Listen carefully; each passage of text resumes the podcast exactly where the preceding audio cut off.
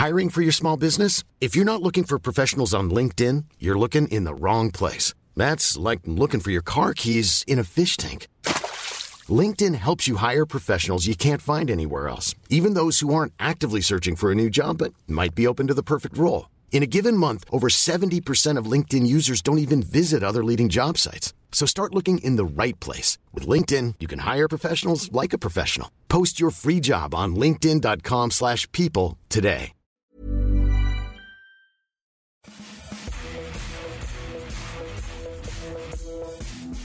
Bonjour à tous et bienvenue pour un nouveau numéro du FC Stream Team. Je suis Martin Mosnier, journaliste à Eurosport. Aujourd'hui, nous allons nous poser la question la Ligue 1 peut-elle disparaître? Et si la Ligue 1 disparaissait, ce serait un drame. Mais si mon compère du jour disparaissait de la Stream Team, ce serait un cataclysme. Ses cheveux clairsemés mais soyeux, son charme désuet mais certain, ses coups de gueule un brin réac mais toujours juste, ses formes harmonieuses et généreuses et son style inimitable sont indissociables de notre émission. La Ligue 1 peut disparaître mais pas lui.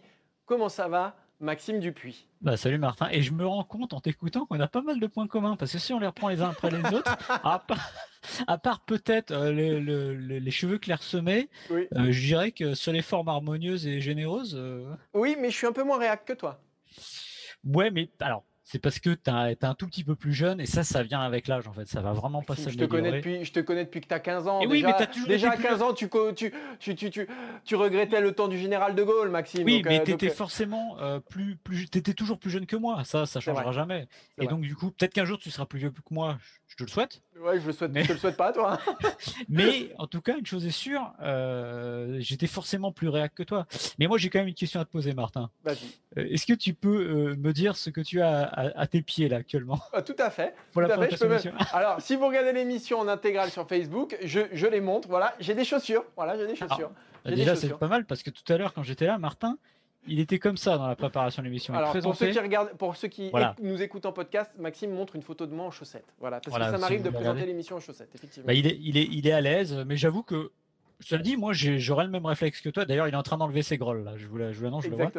Parce que, parce que moi j'ai un réflexe assez pavlovien. Quand il y a de la moquette, il faut que j'enlève mes chaussures. Ah oui, bah oui c'est vrai que le contact, j'aime le contact de la eh moquette avec mes chaussettes. Il n'y a, pas grand chose de plus agréable que le contact euh, moquette-chaussette. Parfois moquette pieds nus, mais là ce serait un peu gênant parce que tu es dans un endroit assez clos qu'il faut quand même respecter. Est-ce qu'on parle foot, Maxime, ou est-ce qu'on parle de ma voûte bah, plantaire pendant toute l'émission? Bah foot, foot en anglais. Voilà, là, il est bon Il est bon On rappelle simplement, parce que là, il y a eu beaucoup de, gags visuels sur ce début d'émission, donc que vous pouvez retrouver l'intégralité de cette émission, évidemment, sur Facebook. On salue ceux qui nous regardent sur Facebook. Vous pouvez aussi, si vous ne voulez pas voir mes chaussettes, et je vous conseille, s'il y a un épisode à écouter simplement en audio, c'est peut-être celui-ci, parce que mes il, faut, il faudrait qu'ils soient en olfactif aussi. Alors là, surtout pas, surtout pas, surtout que la journée a été compliquée. Euh, évidemment, vous nous retrouvez en podcast, le FC Stream Team que vous retrouvez sur toutes les bonnes plateformes de podcast. D'ailleurs, mettez-nous des étoiles, 5 étoiles et des commentaires, s'il vous plaît. Ça nous aide à remonter, à agrandir le cercle bah, des amoureux du FC Stream Team, parce que pour l'instant, euh, on est nombreux, mais ce serait bien si on était encore plus nombreux. Plus on est, hein. Plus on est, exactement, plus on est de fous, plus on rit. Et vous retrouvez les meilleurs moments de cette émission sur Eurosport. Je crois que j'ai fait le tour, Maxime. On va pouvoir démarrer avec le sommaire de cette émission. Et on va démarrer euh, le premier sujet avec bah, cette question qu'on se posera avec Maxime, qui englobe plusieurs réalités. Est-ce que la Ligue 1 peut disparaître? Alors, ça englobe plusieurs réalités, disparaître des écrans. Est-ce que certains clubs peuvent disparaître?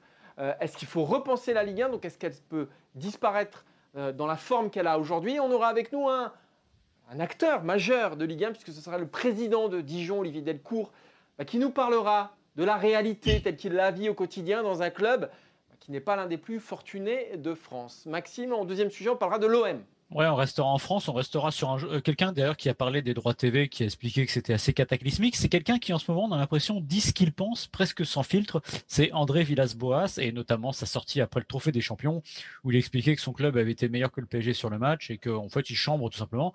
Et on va essayer de décrypter un peu sa com et tout simplement se poser la question est-ce qu'elle n'est pas paradoxale et à quoi il joue aujourd'hui Andrés Villas-Boas? Après avoir eu un moment où il était très très énervé, notamment contre les journalistes de la Provence, ben, on a l'impression maintenant qu'il part à volo dans tous les sens. On va essayer de décrypter ce qu'il y a derrière tout ça. Et on terminera avec euh, Eden Hazard. Eden Hazard qui n'y arrive pas. Vous savez que hier, le Real a perdu en demi-finale de la Supercoupe d'Espagne, qu'Eden Hazard a joué, il paraît, euh, qui n'a pas été bon, qui s'est fait désosser par la presse espagnole. Et ça fait un an et demi hein, maintenant qu'Eden Hazard est là. Ses statistiques, je crois qu'il a marqué deux buts au championnat. Enfin, je crois que c'est vraiment ridicule. Euh, bah voilà, on fera un petit point sur Eden Hazard. Parce qu'il a coûté quand même 100 millions d'euros plus 30 de bonus. Et pour l'instant, le retour sur investissement, il est nul ou quasiment. Je je suis pas sûr que le, tout le bonus soit payable d'ailleurs, parce que Non. les, prêts- les perfs. Effectivement, mais il y a quand même des bonus collectifs, les participations en Ligue des Champions, etc. Donc euh, il a coûté plus de 100 millions d'euros, ça c'est une certitude. Allez, on va démarrer avec, euh, avec la Ligue 1 et avec cette question un petit peu provocatrice, mais c'est une vraie question. Est-ce que la Ligue 1 peut disparaître? Petit rappel des faits, euh, la Ligue 1 n'a plus de diffuseurs, la Ligue 1 n'a plus de public, la Ligue 1 euh, au niveau des sponsors c'est compliqué aussi. Euh, Enfin bref, il n'y a rien qui va au niveau de, de- de- de la Ligue 1. Et évidemment, les- la sortie de Maxime Sada, directeur général de Canal+, dans les colonnes du Figaro, n'a pas arrangé les choses. Bien au contraire, on voit que Canal+, qui devait être le sauveur de la Ligue 1 en cette fin de saison, prend ses distances, souffle plutôt le froid sur euh, la Ligue 1, joue aussi son jeu, à savoir le jeu de la... euh, voilà, entame des négociations euh, à la baisse. On va se poser la question tout simplement, est-ce que la Ligue 1 peut disparaître, disparaître de nos écrans? Est-ce que des clubs peuvent disparaître? Euh, Est-ce qu'il faut repenser complètement cette Ligue 1 Voilà, ça va être le premier débat de cette émission qui va être, je pense, assez riche, assez dense. On aura Olivier Delcourt hein, bientôt, euh, dans quelques instants, au téléphone euh, avec nous. Mais Maxime, je voulais démarrer avec toi sur Ça tombe bien, je suis là. quelque chose de très simple. Euh, Mediapro ne paie plus. Canal brandit la menace de rendre son lot numéro 3. Mhm. Est-ce qu'il se peut que la Ligue 1 ne soit plus diffusée d'ici le mois de février?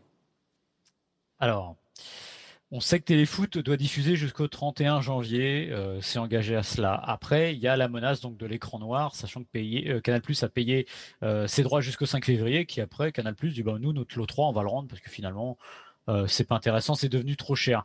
Euh, Maxime Saada a sorti la sulfateuse euh, dans l'interview au Figaro en disant que la Ligue 1 était subventionnée, gros plus ou moins que la Ligue 1 ne méritait pas euh, ce qu'elle touchait et mon avis, c'est qu'il a raison au fond, c'est-à-dire que plus d'un milliard pour la Ligue 1, c'était évidemment une aberration. On n'a pas tardé à le voir, puisque vous le savez, Mediapro a déjà jeté l'éponge. Maintenant, est-ce qu'on peut imaginer écran noir sur la Ligue 1 Moi, je n'y crois pas, tout simplement, parce que euh, la LFP a d'ores et déjà accepté l'appel d'offres. Alors, pour l'instant, il y a un petit désaccord entre Canal et la LFP, c'est-à-dire que Canal aimerait remettre tout euh, en vente entre guillemets. Euh, la LFP dit que juridiquement c'est pas possible puisque bah, il y a des lots qui ont été attribués qui sont logiquement payés, celui de Canal et euh, celui, bah, notamment Free pour les, les droits numériques. Donc là pour le coup il n'y a pas de raison. Donc en gros ce qui reste à vendre, ce qui reste à vendre, c'est la majeure partie, c'est même 80 80% de la Ligue 1 quand même. alors 80% de la Ligue 1, mais paradoxalement pratiquement le moins intéressant en gros. Donc ce que Canal va essayer de faire, c'est il y a le match du dimanche quand même. il y a le match du dimanche, mais allez, ça compte sur, on va dire, 10%. Et c'est finalement pratiquement ce qui intéresse Canal seulement. Le reste, ça ne les intéresse plus tellement. Euh, moi, je pense qu'il n'y aura pas d'écran noir parce que tout simplement, euh, normalement, un, appel d'offres, ça se joue entre 6 et 8 semaines entre l'annonce et le, rendu. A priori, on serait sur une dizaine de jours. On est dans une situation d'urgence. Alors, on se souvient que le président Caillot, le président de Reims, espérait que tout joue vers le 15 janvier et que Canal file 800 millions et qu'on n'en parle plus. Ah oui, évidemment, ça va pas se passer comme ça. C'est pas dans l'intérêt de Canal. Mais moi, je serais vraiment étonné qu'il y ait écran noir. La vraie question qui va se poser, à mes yeux, Martin, euh, c'est le prix, tout simplement, à laquelle la Ligue 1 va se vendre. Et ce ne sera pas un écran noir, mais ça baissera un peu le rideau sur les, on va dire, sur les, les, les ambitions des clubs de Ligue 1 qui sont euh, en morne aujourd'hui. Alors, ça c'est sûr, il y a le prix. Euh, il y a aussi un autre risque. C'est, imaginons que Canal soit euh, le seul diffuseur intéressé par, par la Ligue 1. On l'a compris, on a- il y, a, il y a la, il y a la déclaration de Maxime Sada qui fait quand même euh, peser une vraie menace sur la Ligue 1. euh, la suivante. Euh, c'est le type de match qui attire nos, abonnés. Là, il parle de OM PSG. C'est le type de match qui, attire nos abonnés. Malheureusement, on ne peut pas en dire autant de toutes les affiches. Donc voilà, ce qu'a dit euh, le directeur général de, Canal+. Donc Canal soit intéressé par l'eau numéro 1, c'est-à-dire la- l'affiche la, plus sexy de la journée, en gros le match du PSG ou de l'OM ou un Lyon-Saint-Etienne, etc. Mais pour les autres matchs, c'est peut-être là aussi le danger. Est-ce que ces autres matchs, ce, ce lot, euh, voilà, le du multiplex par exemple du dimanche, est-ce que lui trouvera preneur euh, si la LFP fixe un, un prix plancher?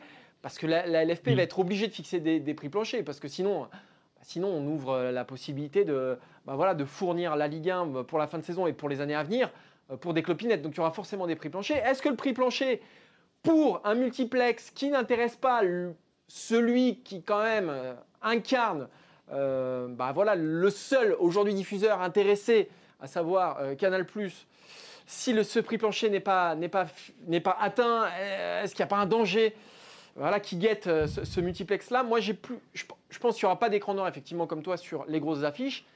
Sur les autres, on trouvera une solution, mais pour l'instant, j'ai du mal à, voilà, j'ai du mal à me projeter, quoi. Alors c'est normal tu aies du mal à te projeter, mais souviens-toi 2018, il euh, faut savoir que là on parle de canal, de canal, de canal, euh, sauf qu'il y a des entrants surprises parfois.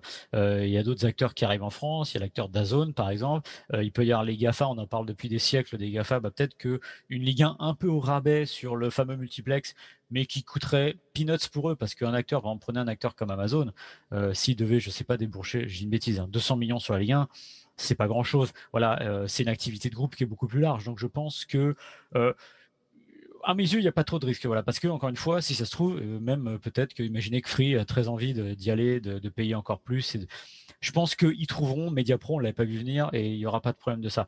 Maintenant, ce qui est vrai, c'est que Canal, ce qui est intéressant entre guillemets dans la déclaration de Maxime Sada, on en reparlera aussi tout à l'heure de cette déclaration, c'est Canal a pas envie de faire sentiment avec la Ligue 1. C'est ça qui est, terrible. Et je pense que c'est aussi lié, il n'y a pas de sentiment parce qu'il y a du ressentiment du dernier appel d'offres où euh, Canal a été mis de côté. Souvenez-vous, l'appel d'offres précédent avec Bein Sport, c'était je crois en 2012, il me semble.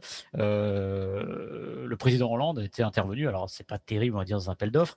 Mais en gros, c'était un peu, on sauvegarde Canal. Alors il y avait d'autres raisons que le football. Mais il y a aussi ça dans un appel d'offres, c'est que la Ligue 1, là, elle est en train de crever d'être allée au plus offrant, là, tout simplement, sans avoir cherché autre chose. Euh, dans un appel d'offres, il y a aussi des garanties. On peut aussi partir du principe que Canal a accompagné le football français depuis 1984, que le football français a grandi avec Canal et aussi en partie grâce à Canal, et qu'à un moment, il faut pas avoir la mémoire courte sur ces choses-là. Le problème, c'est que Maxime Sada aujourd'hui et Canal évidemment Bolloré n'ont pas la mémoire courte. C'est-à-dire que vous nous l'avez fait un peu à l'envers la dernière fois. Ben nous, on va pas vous aider plus que ça, sachant que aujourd'hui, euh, comme le dit Maxime Sada, pour euh, euh, caricaturer PSGOM, PSGOL, OLPG, ça suffit à Canal. C'est de l'événementiel. C'est un peu triste pour le football, on en reviendra sûrement après là-dessus. Mais aujourd'hui, c'est une réalité. Donc aujourd'hui, un Dijon-Lens, un Reims-Nantes, bah, malheureusement, et je le dis, je le regrette, ça n'intéresse plus personne parce qu'on a tellement monté en épingle un football hyper élitiste que le reste maintenant, bah, c'est un peu du, menu fretin et qui ne se vendra pas au prix escompté par tous ces clubs. Vous l'aurez compris, a priori, en tout cas, les grosses affiches devraient on devrait trouver un terrain d'entente du côté de la Ligue avec un, futur diffuseur. Est-ce que la Ligue 1 disparaîtra des écrans? Je dirais que pour le moment, en tout cas, tout est ouvert. On n'est pas au bout de nos surprises. Malgré tout, on, se dit quand même qu'avec Maxime, au moins les grosses affiches trouveront, trouveront preneur. Mais on, voudrait aussi, on voulait dans, cette émission aller dans, la réalité des clubs. Voilà, euh, donner la parole aussi aux clubs et, aller dans la réalité pour voir, parce qu'il y a certains clubs qui sont menacés de disparition. Hein, on en est là. Euh, c'est pour ça qu'on a euh, téléphoné juste avant l'émission, hein, pour rien vous cacher, au président de Dijon, M. Delcourt, et on lui a posé ces questions. Est-ce qu'il va pouvoir payer ses salaires? Est-ce qu'il va pouvoir aller au-delà de cette saison? Euh, Voilà. Est-ce qu'il dort bien la nuit aussi? Parce que c'est compliqué pour tous ces présidents-là qui ont quand même beaucoup de salariés bah, sous, leur, sous leur autorité. Je vous propose tout de suite d'écouter notre interview du président Delcourt. Ma première question, elle est simple. Est-ce que vous allez parvenir elle est simple, elle est, elle cash, elle est directe. Est-ce que vous avez, est-ce que vous allez parvenir à payer tous vos salaires d'ici la fin de saison à Dijon? Oui, oui, oui. Il n'y a pas de, il a pas de souci pour aller euh, jusqu'à la fin de saison sans rentrer euh, d'argent aujourd'hui euh, pour payer l'ensemble de nos salariés, que ce soit les salariés du club, administratif et les joueurs, bien sûr.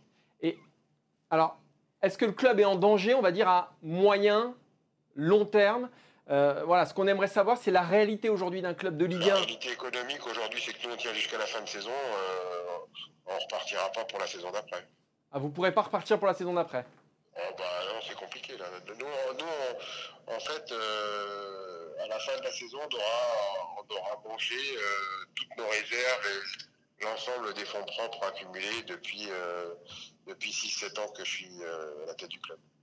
Et ce, quelle que soit la place où vous terminez? En tout cas, avec le budget qu'on a aujourd'hui et la place qu'on a envisagée aujourd'hui, euh, on a fait la projection et elle est, comme ça. Après, bon, euh, j'espère que d'ici euh, d'ici la fin de saison, on aura trouvé quand même des, solutions pour faire rentrer un minimum d'argent.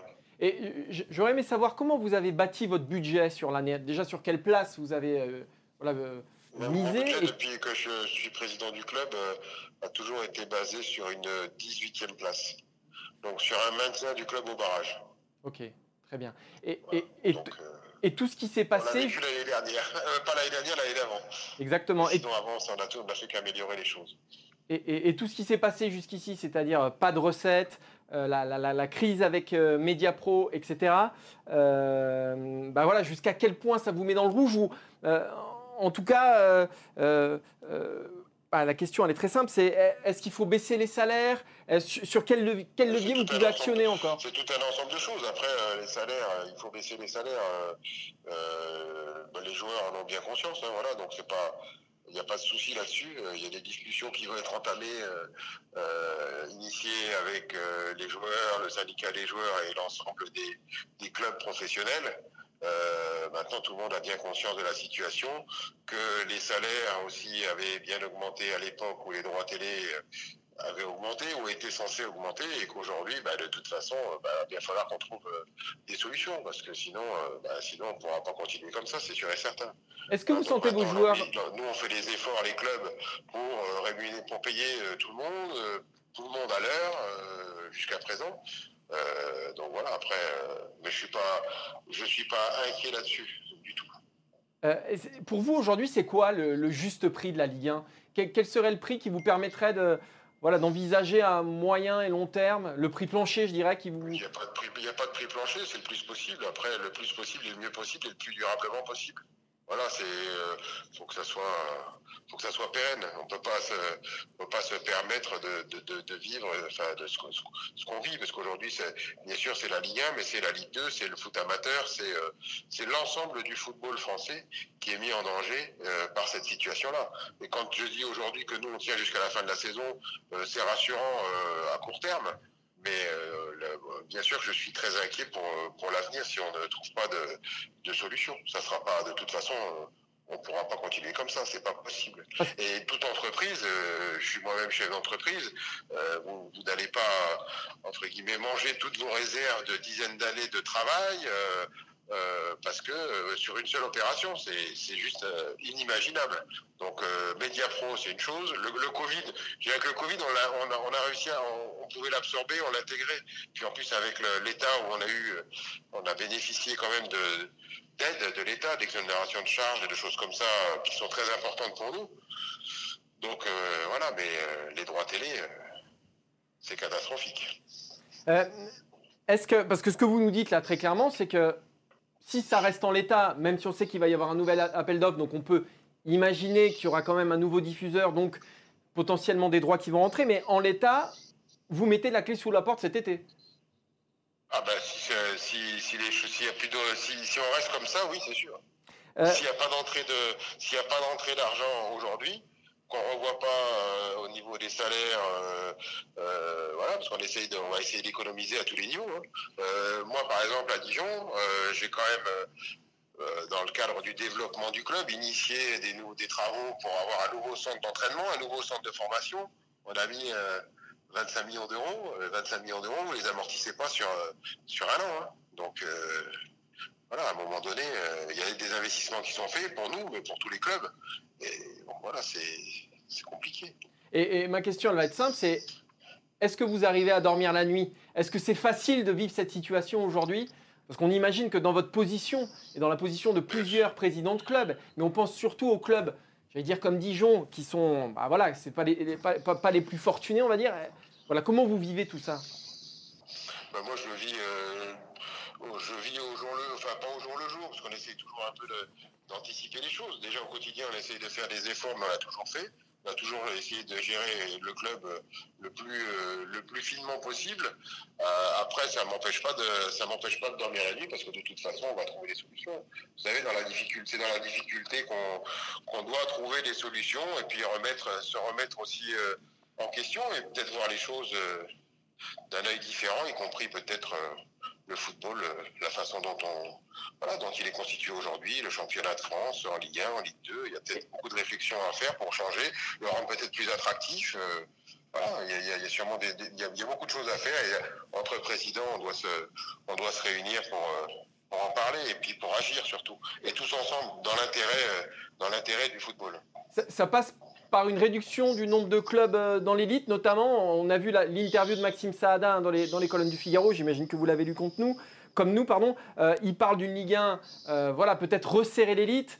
Euh, mais on se dit que les premiers clubs qui seraient impactés, bah voilà, c'est les clubs comme Dijon, comme, euh, Angers, ces clubs-là. Est-ce que vous, vous serez pour passer un club, euh, une Ligue 1 pardon, à 18, à 16 euh, je suis pas dans cette, euh, je suis pas dans cette. Euh, aujourd'hui, je suis pas dans cette dans cette discussion. Après, il va y avoir des réflexions qui, va, qui vont être menées entre les présidents, et puis après, on verra le, la meilleure la meilleure solution possible. Faut pas penser non plus que que à Dijon, enfin qu'à son qu'à son club. Faut aussi penser Bien sûr. avoir une ouverture des, une ouverture d'esprit. Voilà, après, euh, comme je vous ai dit tout à l'heure, nous on a fait des investissements importants, ces investissements importants, euh, on va pas, il faudra bien qu'on les rembourse, donc ça ne se fera pas non plus comme ça. Merci beaucoup, Monsieur Delcourt, et on souhaite vraiment que tout rentre dans l'ordre pour Dijon. Euh, je le souhaite pour tout le monde. Exactement, pour, Dijon et pour la Ligue 1. aussi, pour tout le monde, pour nous tous. Merci beaucoup.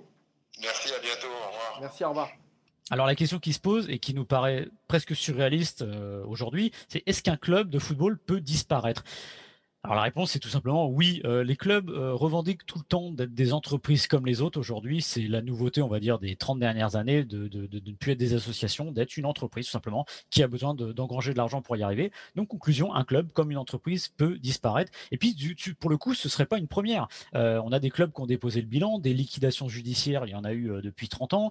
Souvenez-vous quand même que Bordeaux en 1991 est sauvé par Alain Flelou. Marseille, il faut pas l'oublier, en 96 est sauvé par Robert Louis Dreyfus. Puis on a d'autres clubs, Brest. Strasbourg? Strasbourg. Brest a été placé en liquidation judiciaire en 91. Evian, Bastia, qu'est-ce qui se passe ces clubs-là? En fait, tout simplement, ils deviennent amateurs, euh, se recréent sous une nouvelle euh, entité, pardon, et parfois, on va dire, parfois remontent. D'autres fois, bah, c'est des clubs qui non pas meurent pas forcément, mais vivotent très bas. Donc ça peut arriver, il y a un vrai danger. Ce qui est intéressant avec euh, Olivier Delcourt, c'est que lui, sa gestion du club, elle est raisonnée. C'est important. Il y a toujours quelque chose qui m'intéresse dans la gestion d'un budget. J'aime bien poser cette question-là, c'est de dire euh, euh, qu'est-ce que vous avez prévu pour la saison à venir? C'est-à-dire qu'en fait, ils font un budget en fonction d'une place qu'ils pensent pouvoir atteindre. C'est-à-dire que si vous pensez pouvoir atteindre troisième, vous allez faire plus de dépenses, etc. Bah, Olivier Delcourt, qu'est-ce qu'il dit? Nous, on a visé la 18e place. Bah, moi, je trouve que c'est raisonnable. C'est-à-dire qu'il vise un barrage et potentiellement pardon, une relégation. Donc, on ne fait pas des dépenses euh, à tir larigot. Et ce qui fait qu'aujourd'hui, Olivier Delcourt, qu'est-ce qu'il dit? Il dit qu'il peut aller jusqu'à la fin de saison. Alors, ça paraît euh, peu, mais c'est presque, c'est déjà énorme à mes yeux. Parce qu'il peut finir la saison. C'est-à-dire qu'aujourd'hui, même si la Ligue 1 est à zéro, il termine et ça c'est exceptionnel. Il n'y a pas euh, euh, risque de mort euh, du club tout de suite. Évidemment, après ce serait compliqué, mais ce serait compliqué pour n'importe quelle entreprise. Donc moi aussi, ce qui pose problème, c'est aussi des clubs, Martin, qui ont été un peu euh, dépensiers. La fameuse fuite en avant dont on parlait avant euh, la crise du Covid. Des clubs qui achètent des joueurs en fonction des droits TV qu'ils vont toucher. C'est pas une manière de faire. S'il y avait plus de personnes peut-être qui avaient géré comme Olivier Delcourt, peut-être que ce serait un peu moins alarmiste aujourd'hui. Et encore, heureusement, j'allais dire qu'il y a eu la crise du Covid l'an passé, ce qui a permis cet été quand même de cadenasser un petit peu les demandes du côté de la Ligue 1, parce que s'il n'y avait pas eu de Covid avec les nouveaux droits de Media Pro, on serait parti mm. euh, dans des sphères incroyables. Et au moment où Mediapro se retire, je pense qu'on aurait eu encore plus de, de casse. on va voir quelques clubs bah, qui, qui, sont déjà aujourd'hui, hein, à l'heure où on parle, en très grande difficulté. Le premier d'entre eux, c'est évidemment Bordeaux. Bordeaux qui a signifié à ses salariés bah, qui avaient tout simplement un plan social. Le Paris Saint-Germain qui a mis 400 salariés en chômage partiel. Il y a les primes gelées à Nîmes. Hein. et à Nîmes, c'est des informations de l'équipe. pardon. Euh, bah, à Nîmes, on fait planer la menace d'une suspension des salaires hein, jusqu'à la fin de saison parce qu'on va avoir du mal à, boucler tout ça. Saint-Etienne aussi, c'est très compliqué parce qu'on sait que le club s'est énormément endetté avant l'arrivée de, de Claude Puel. Heureusement, Heureusement que Saint-Etienne a vendu Wesley Fofana l'été dernier pour 40 millions d'euros, bonus compris, parce qu'aujourd'hui Saint-Etienne serait vraiment, vraiment dans de sales draps. Il y a M. Caillot, le président de Reims, qui a, dit, qui a dit dans les colonnes du Monde, hein, me semble-t-il, bah, qu'il lui manquait 10 millions d'euros pour, euh, pour euh, terminer la saison. Donc on sait que le transfert de Boulaïdia cet hiver, il faut le lire comme ça aussi, et ça va sans doute se faire le transfert de Boulaïdia parce que Reims a le couteau sous la gorge. Et euh, M. Delcourt hein, qui nous a dit donc, voilà, au-delà de cette saison, Dijon n'existera plus, le DFCO n'existera plus, parce que bah là, là, toutes les économies sont en train de fondre. Donc là, on parle d'un, souci euh, de, de, droit télé, de billetterie, etc. Mais c'est réel dans les clubs. C'est ça que, j'ai envie de dire aujourd'hui. C'est qu'on ne parle pas euh, d'une menace à moyen ou à long terme. C'est aujourd'hui. Et c'est pour ça, c'est pour ça que les clubs aujourd'hui ont besoin bah voilà, d'un appel d'offres qui soit rapide et bah, d'un mécène, euh, d'un nouveau diffuseur, alors que ce soit Canal+, Bein Sport ou je, ne sais qui, qui injecte de l'argent parce que les clubs là bah, sont vraiment sous respiratoire. Ouais, et puis ça va être un peu démago ce que je dis, mais on parle des footballeurs, de baisser leur salaire, etc. Mais tu l'as dit, 400 salariés en chômage partiel, un plan social à Bordeaux, c'est des gens aussi, entre guillemets, normaux qui perdent leur boulot aujourd'hui. C'est-à-dire que les, décisions qui ont été prises il y a deux ans... et C'est du euh, personnel administratif, c'est voilà, tous bah, ces gens C'est vous, c'est vous, c'est moi, hum. simplement, qui perdons notre boulot avec un salaire qui n'est pas à 200 000 euros euh, par mois, donc c'est sûr que c'est compliqué. Même si toi, Maxime, on m'a dit que tu étais à 180 000 euros. Donc, euh, Ouais, mais avec les primes. Avec les primes, oui. Excuse-moi. C'est pas le fixe, excuse-moi. Non, mais c'est vrai qu'il y, y, a des. Y a, voilà, ça se confronte à l'économie réelle à un moment. Et on a une perception un peu troublée parce qu'on se dit. Ce sont des grandes institutions. Il y a un rapport charnel parfois à des clubs. Voilà, il y a, y a l'émotion qui rentre là-dedans, contrairement à certaines entreprises. On se dit, bah, c'est éternel. Voilà, les Girondins, c'est éternel. La Saint-Etienne, c'est éternel. L'Olympique de Marseille, c'est éternel. Et comme tu l'as très bien dit dans ton avant-propos, non, ce n'est pas éternel. Ce n'est pas parce que ces clubs font partie de l'histoire avec un grand H, mais aussi de notre histoire intime, hein, quand on est supporter, etc., que ça ne peut pas s'évaporer comme ça en un, en un claquement de doigts. C'est ça qui est terrible aujourd'hui. Moi, j'ai quand même envie d'être optimiste et d'imaginer que la Ligue 1 va survivre parce que je pense qu'encore une fois, il va y avoir euh, une baisse des droits de TV. Euh, à quel prix, je ne sais pas, mais elle, serait logique parce que de toute manière, euh, c'était surpayé de penser que la, Ligue 1 était le podium des championnats les plus chers d'Europe, voire du monde. Du coup, non, c'est une aberration, il faut le dire. Donc maintenant, ce qu'il y a derrière ça, moi j'ai peur qu'il y ait la politique du poisson rouge, c'est-à-dire euh, hop, une fois que c'est reparti, on oublie. Pourtant, le football français va devoir changer. Et ce qu'a dit Maxime Saada euh, dans les colonnes du Figaro, quand il a parlé de PSGOM, il a dit texto, c'est le type de match qui attire nos abonnés. Malheureusement, on ne peut pas en dire autant de toutes les affiches.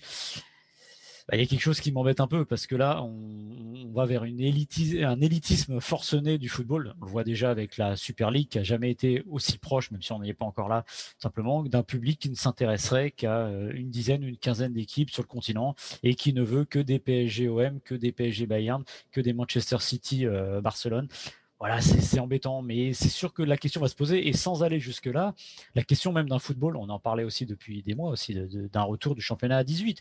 Est-ce que c'est la solution? En gros, si vous faites bêtement, 18, ça ferait 5% de plus euh, pour les clubs chacun.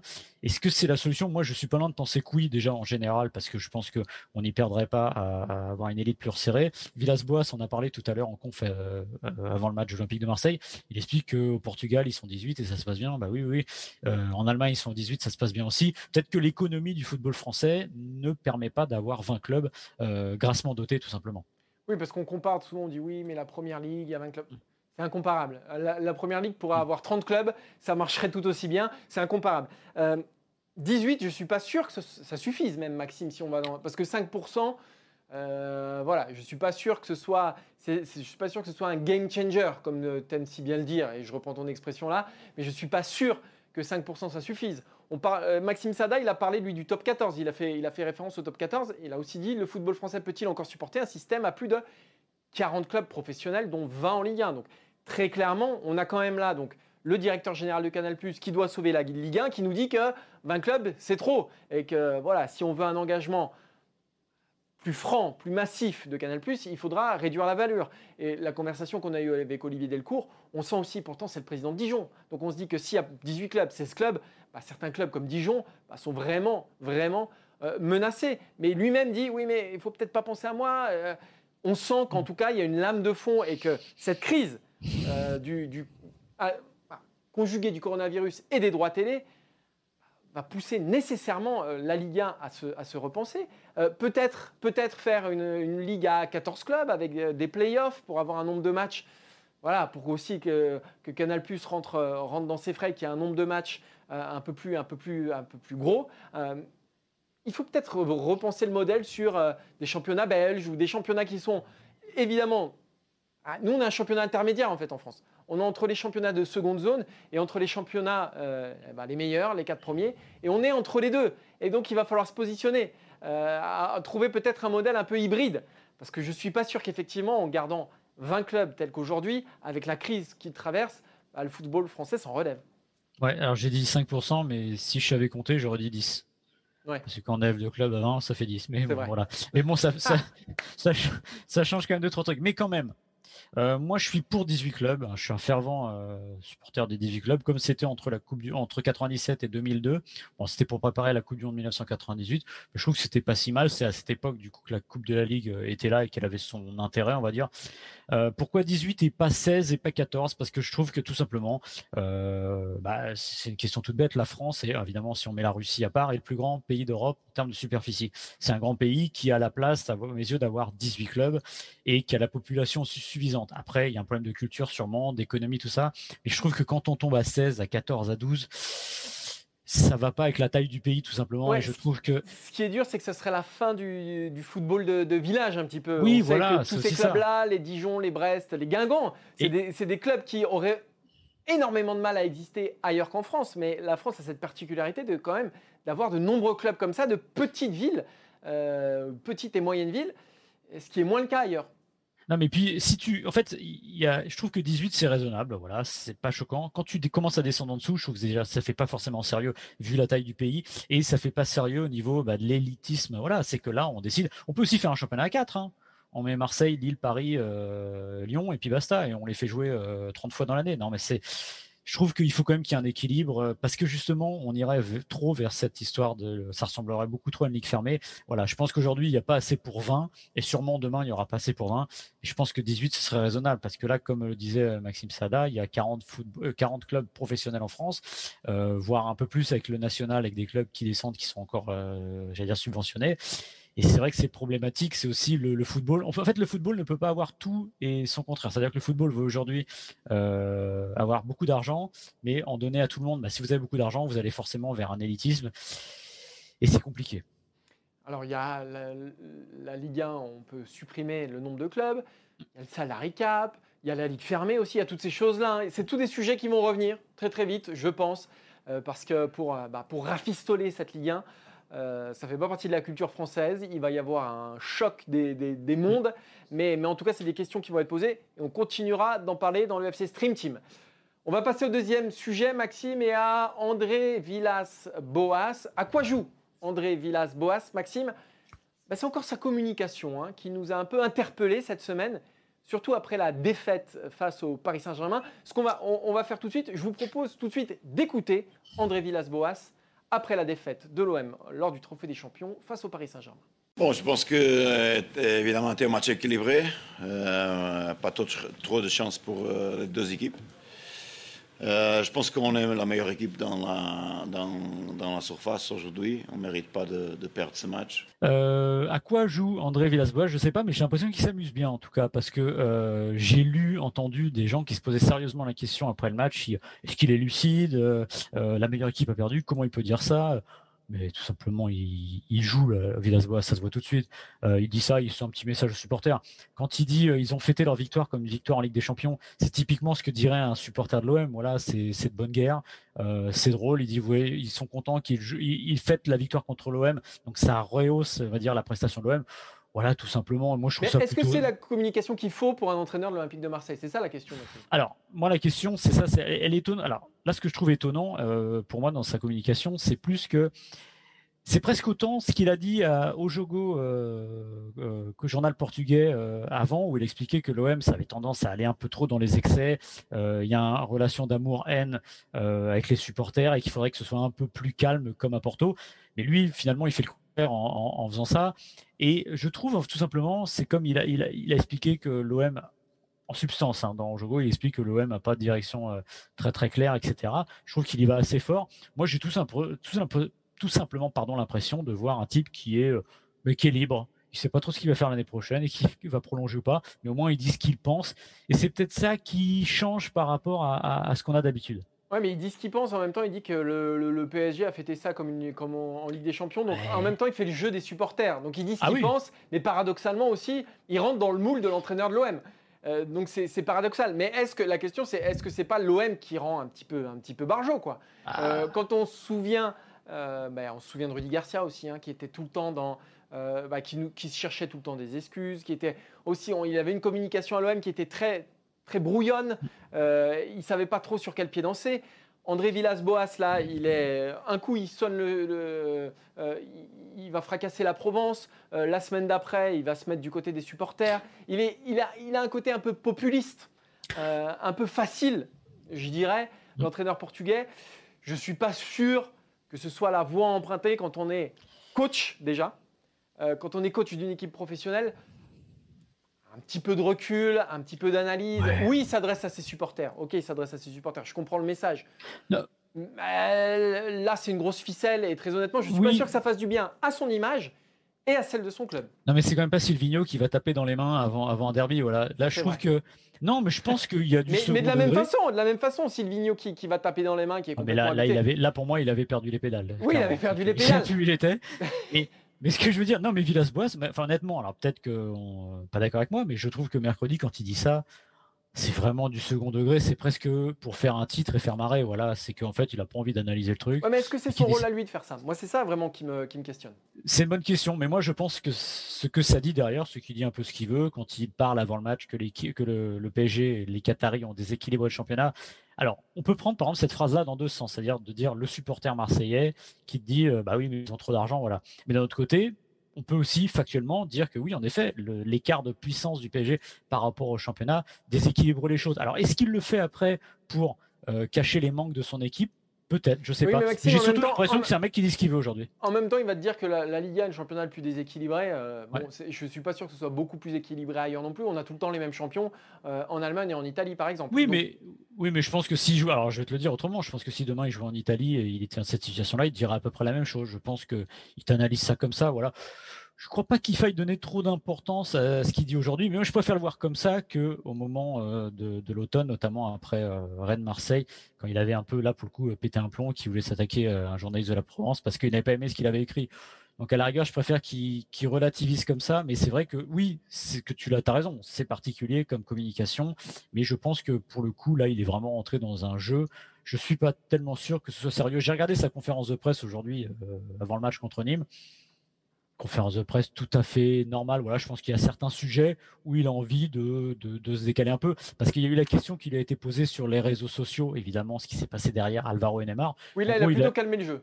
Ouais, mais en gros, il a dit bah oui, c'est rigolo, c'est un jeu, voilà. Donc, je pense que lui, ses réseaux sociaux entre guillemets, sa manière de le faire, c'était devant la presse. De, de... C'est peut-être aussi une manière de noyer le poisson, tu as raison, mais euh, c'est sa manière à lui.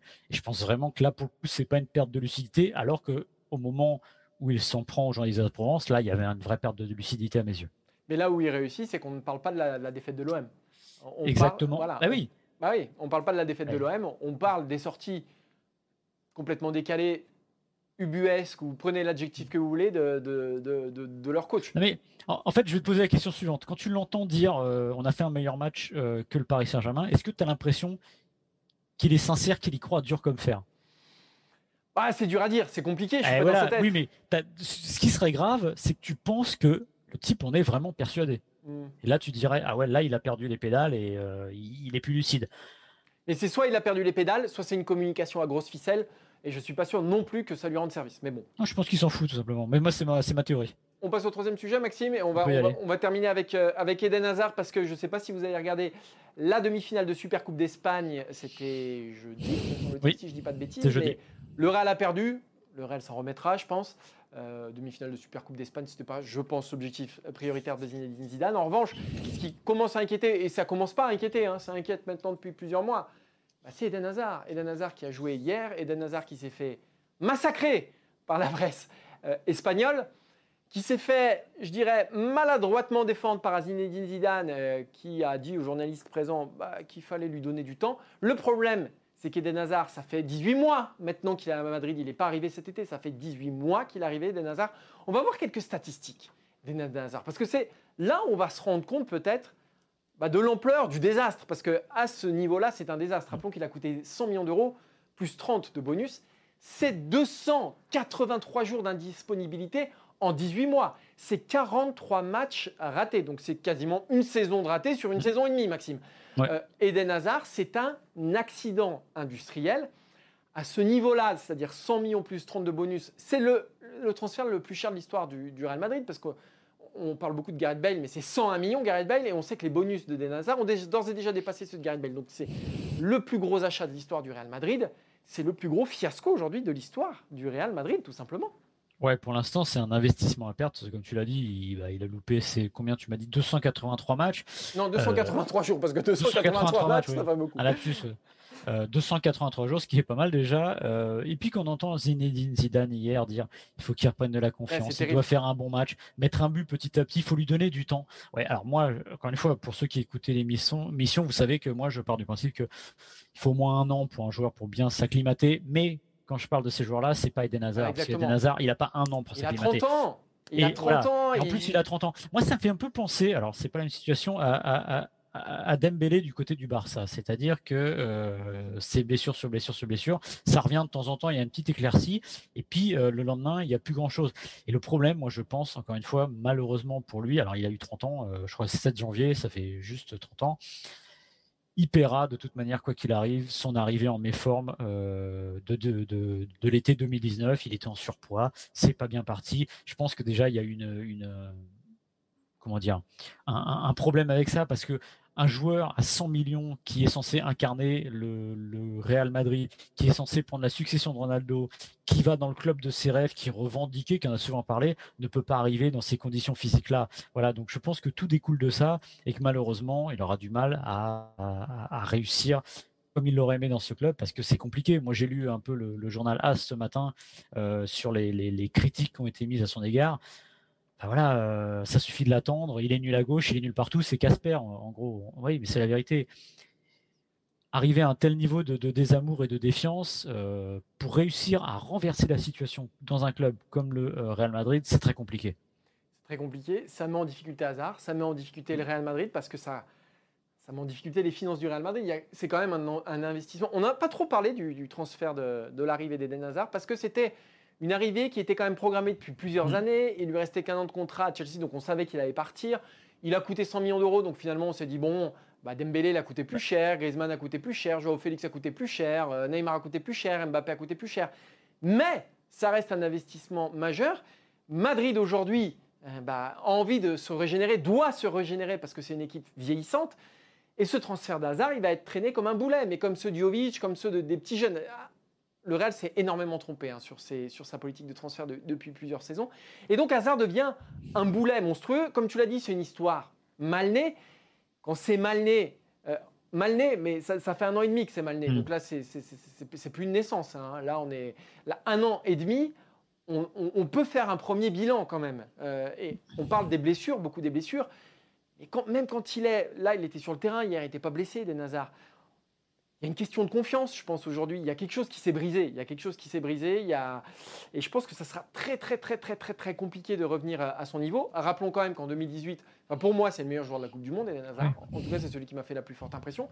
Il, sort d'une dernière année de Chelsea où il est à plus de 20 buts, 20 passes euh, de, au total, toute compétition confondue. Donc, il est monstrueux. Et là, on n'en parle quasiment plus d'Eden Hazard. C'est en train de devenir voilà, mm. un petit bruit de fond. Il a 30 ans attention, attention, parce que je suis pas sûr, je suis pas sûr euh, qu'il retrouve son niveau. Et comme tu le dis, euh, oui, 2018, c'est le meilleur joueur de la Coupe du Monde. Euh, France-Belgique, on le voit, bon, la Belgique perd, mais on sent qu'il fait la différence à tout moment. Et c'est un joueur, de par ses capacités, de par son style de jeu, qui a besoin d'être en forme, d'être à fond, parce que c'est un, un petit dragster, hasard. Et d'être en confiance aussi. On sait qu'il a eu des cycles dans sa carrière. Ouais. C'est un joueur qui est pas très grand, qui a besoin de mettre des coups de rein, etc., qui a besoin de confiance, comme tu l'as dit, qui a besoin d'éliminer, qui est toujours il lui reste encore la passe, on va dire aujourd'hui, mais il a besoin de plus que ça. Voilà. Donc la question, c'est de se dire, est-ce qu'on peut retrouver un grand Eden Hazard? Moi, j'ai envie d'espérer que oui, parce que c'est un super joueur, euh, c'est un régal. Je pense que ça passera, ça passera en tout cas, ça sera pas cette saison, parce que ça passera par une préparation physique, ça passera par un travail au long cours. Là, c'est aussi c'est une très mauvaise saison aussi pour lui parce que voilà, euh, Covid-19, etc. Il y a des organismes qui sont mm. malmenés, il y, a, il y a des calendriers surchargés, donc c'est sûr que c'est peut-être pas une saison pour Eden Hazard. Mais moi, pour, qu'on le revoie en tout cas à son meilleur niveau, c'est-à-dire sa dernière, 2018 hein, pour moi c'est sa plus belle compétition avec la mm. Belgique, pour qu'on le revoie à son meilleur niveau, il faut un travail physique, il faut, il faut, il faut appuyer sur stop tout simplement. Il faut se mm. dire, on le met au frais, on le met au frigo pendant quelques temps, on le prépare pour la saison à venir. Le problème c'est que là il y a l'euro qui arrive, il y a des calendriers qui sont compliqués. Mais c'est un joueur voilà, qui a besoin de se remettre sur pattes, tout simplement. Donc oui, il faut sans doute pas le condamner, mais je pense que ça prendra beaucoup de temps, en revanche, pour revoir le, vrai bon hasard. On est d'accord. On est d'accord. Maxime, merci d'avoir participé à cette émission, à ton émission, hein, finalement. On remercie Adrien Yo aux commandes, on remercie Quentin Guichard au visuel. On se donne évidemment rendez-vous la semaine prochaine. Passez évidemment le week-end sur Eurosport, les amis. Hein. On y est bien on est bien, il fait chaud, enfin il fera pas trop chaud hein, parce que je crois qu'il y a un peu de sport d'hiver euh, ce week-end, donc il fera pas si chaud que ça finalement. Euh, on se donne rendez-vous la semaine prochaine, Maxime? tu t'es habillé comme au printemps. Euh, on se donne rendez-vous la semaine prochaine pour. Attends, avant de terminer, pour ceux qui seront allés au bout en vidéo, tu peux nous montrer si t'as encore tes chaussures? Bien sûr, je peux vous montrer. Alors, désolé pour ceux qui nous écoutent en podcast. Regarde, je lève mon pied. Ah oui. Hop là Oh, attends, je me gratte. Grosse souplesse. En plus, voilà, c'est bien. Grosse, grosse souplesse. Grosse, en plus, tu fais pas de la pub, c'est bien. Exactement. On se donne rendez-vous la semaine prochaine pour un nouveau numéro du FC Stream Team. Ciao, ciao, ciao.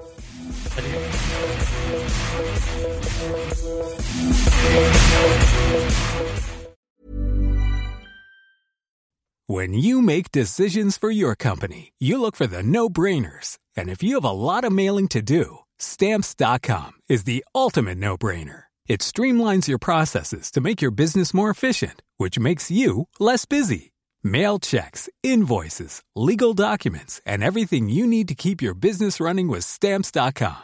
Seamlessly connect with every major marketplace and shopping cart Schedule package pickups and see your cheapest and fastest shipping options from different carriers with rates up to 89% off USPS and UPS rates. And with the stamps.com mobile app, you can take care of mailing and shipping wherever you are. Make the same no-brainer decision as over 1 million other businesses with stamps.com. Sign up with code program for a 4-week trial plus free postage and a free digital scale. No long-term commitments or contracts.